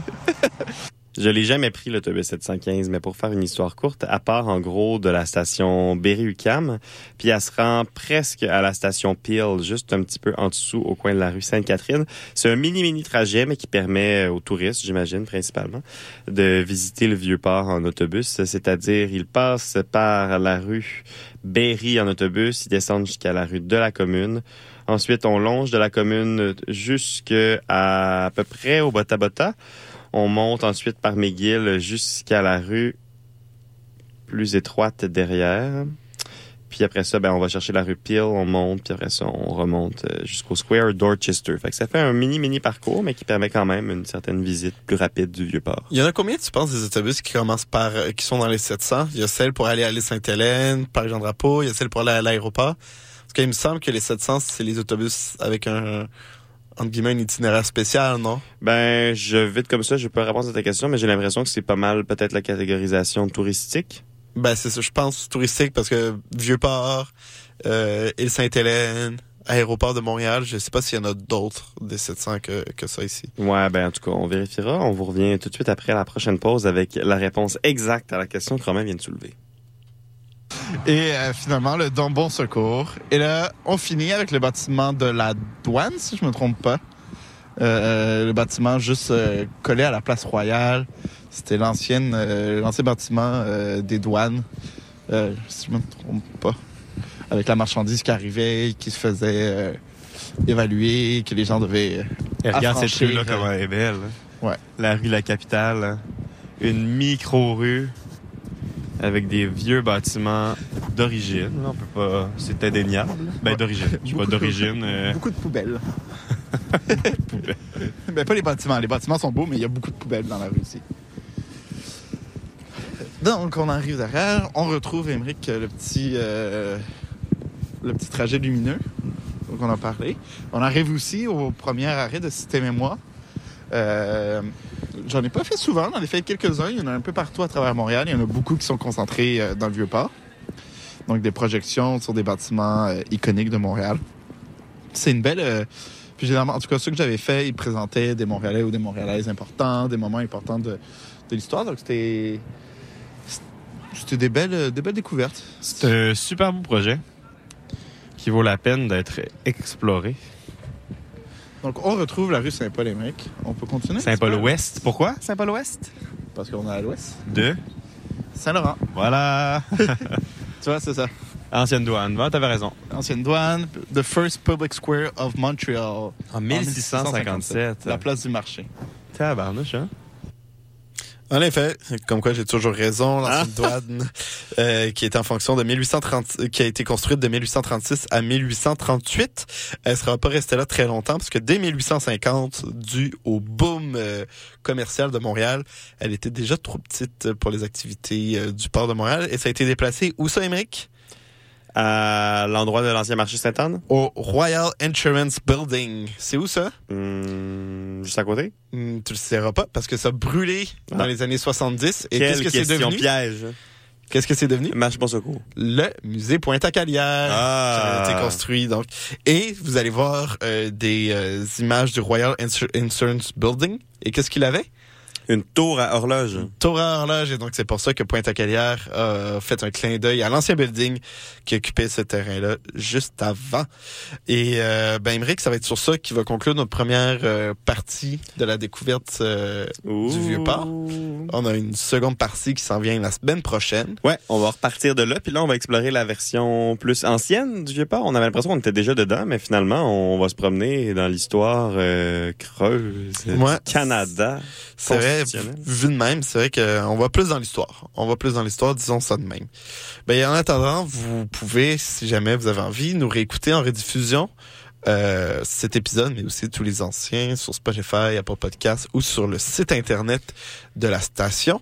Vous pouvez également nous trouver sur Instagram si vous voulez interagir avec nous ou euh, avoir facilement accès aussi à notre playlist Spotify qu'on met à jour à chaque semaine avec les musiques euh, de la semaine. Donc, si jamais il y a une tune qui vous plaît, puis tout, vous pouvez retrouver ça sur notre playlist Spotify. Mhm. D'ici là, ben, on vous dit à la semaine prochaine. On quitte en musique. Ouais, on va aller écouter euh, une autre découverte euh, du top 50 CISM autre, ben, anglo dans ce cas-ci. Ça va être euh, le groupe euh, Planète Giza et la chanson Ships and Love. Et on se retrouve la semaine prochaine. Restez sur les ondes de CISM 89.3, La Marge.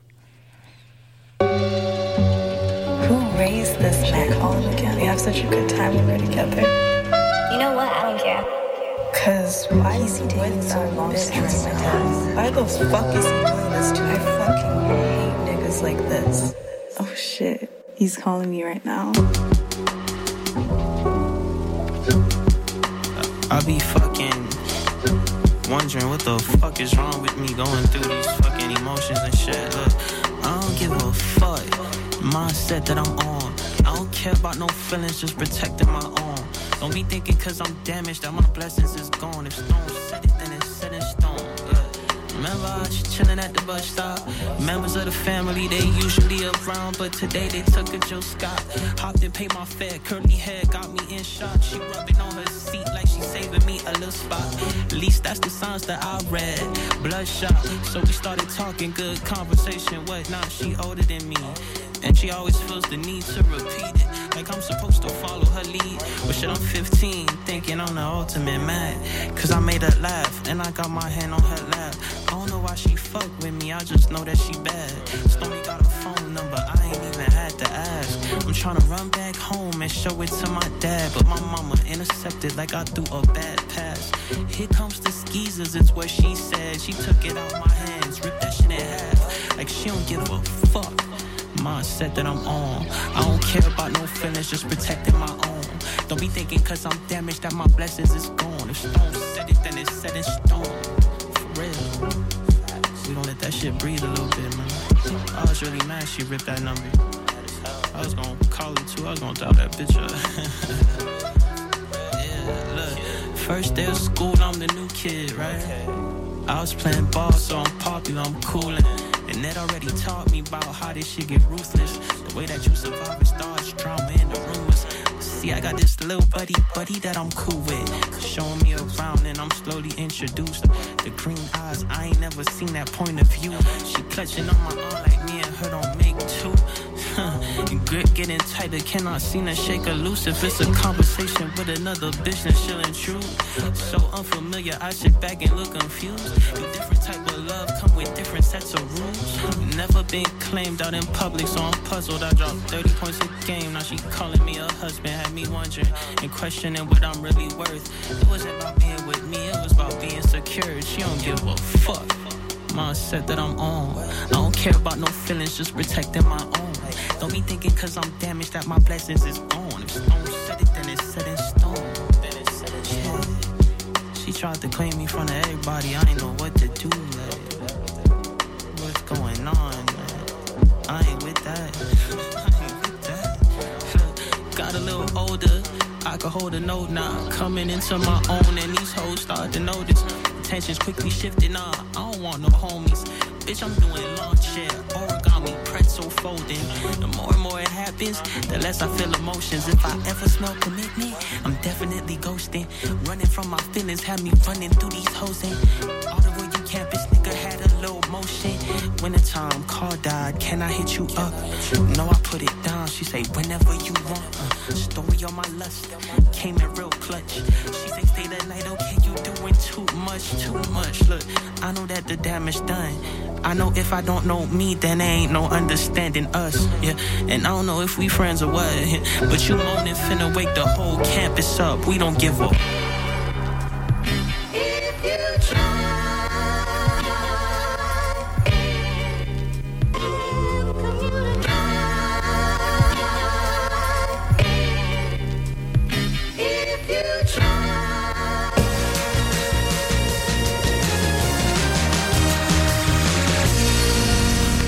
Salut les mecs, Alex et Éloi. J'ai pensé que ces chansons-là cadreraient bien dans le cours de maths.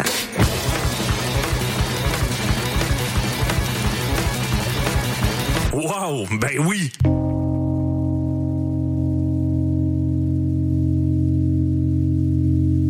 Et ça, c'est obligatoire.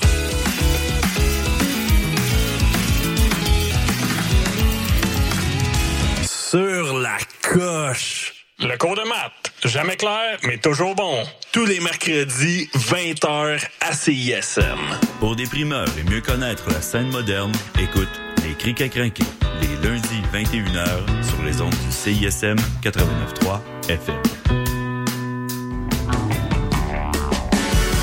Salut, ici Mathilde de Oui Merci. Vous écoutez CISM.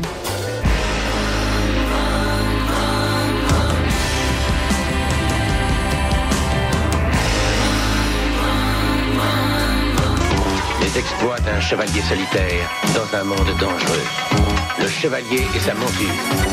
Le char de marge les dimanches entre 18 et 20 heures, c'est un moment particulier dans ta semaine. Celui où tu absorbes la meilleure musique du moment, découvre de nouvelles sonorités et chante à tue-tête ta tune. Pour découvrir avant tout le monde les chansons qui composent les palmarès franco et anglo de CISM, le char de marge le dimanche dès 18h.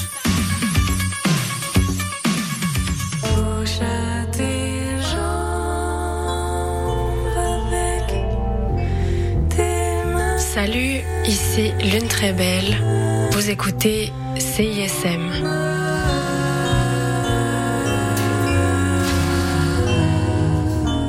Pour écouter le meilleur de la créativité musicale féminine, écoutez les Rebelles Soniques tous les vendredis de 16h à 18h sur les ondes de CISM 89,3 FM.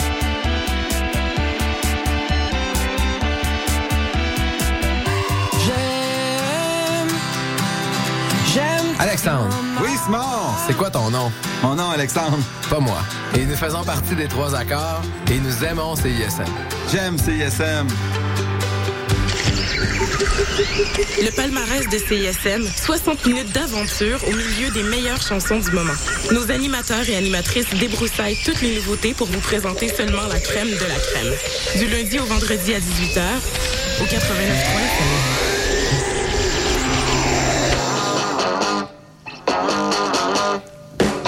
Mardis, dès 20h, London Café vous fait revivre la British Invasion. Des 60s à la Britpop des années 90, en passant par les différentes musiques émergentes. Indie rock, folk, électro, so British. London Café sur les ondes de CISM 89.3. Les productions Nuit d'Afrique présentent Searching for Goya, le nouveau spectacle de flamenco de Soledad Barrio et Noche Flamenca. Une représentation exceptionnelle à Montréal. Neuf danseurs, chanteurs et musiciens incarnent sur scène l'esprit de Goya. Une expérience électrisante pour un soir seulement au Théâtre Maisonneuve le 18 janvier prochain. Réservez votre place dès maintenant sur placedesarts.com.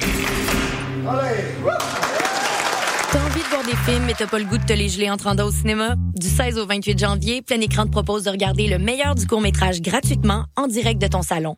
Plein Écran, c'est quatre films par jour, des podcasts, plein d'événements, mais aussi la chance unique d'échanger avec les équipes des films en live sur Facebook. Pour les étudiants, on vous donne rendez-vous le 22 janvier pour une classe de maître sur le cinéma de genre en compagnie d'Ariane Louis XVI